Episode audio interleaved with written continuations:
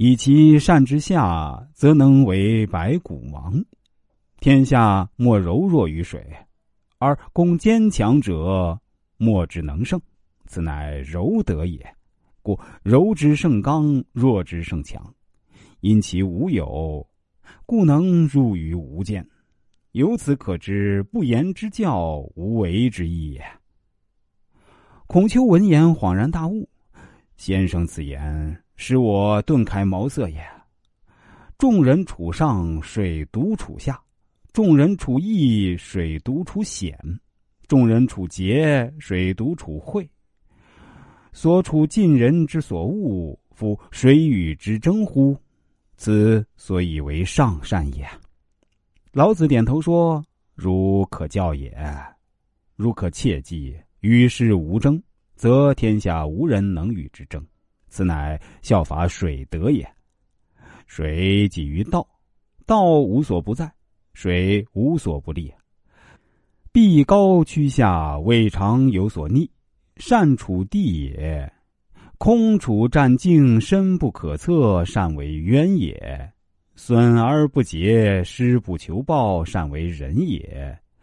环必旋，方必折，色必止，绝必留，善守信也。洗涤群会，平准高下，善治物也。以载则服，以见则清，以攻则坚强，莫能敌。善用能也。不舍昼夜，应克后进，善待时也。故胜者随时而行，贤者应势而变，智者无为而治，达者顺天而生。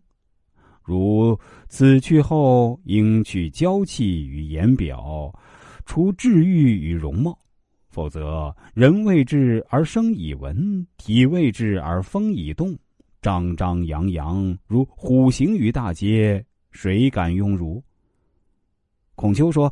先生之言出自肺腑，而入弟子之心脾。弟子受益匪浅，终生难忘。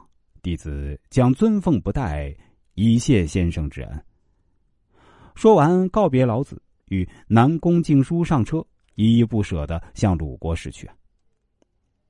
在上善若水的总纲之下，老子实际上明确的讲了七条准则：居善地，心善渊，与善人言善信。正善治，事善能，动善时。这七条准则是从水的七种特性里引申出来的。居善地的原则是为人立身处世要时刻保持谦虚谨慎的态度。心善渊的原则是水大度能容。与善人的原则是仁慈柔和进行管理。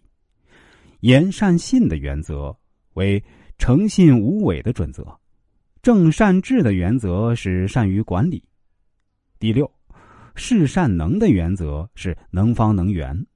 第七，动善时的原则是及时而动。这七条可以说就是管理之道。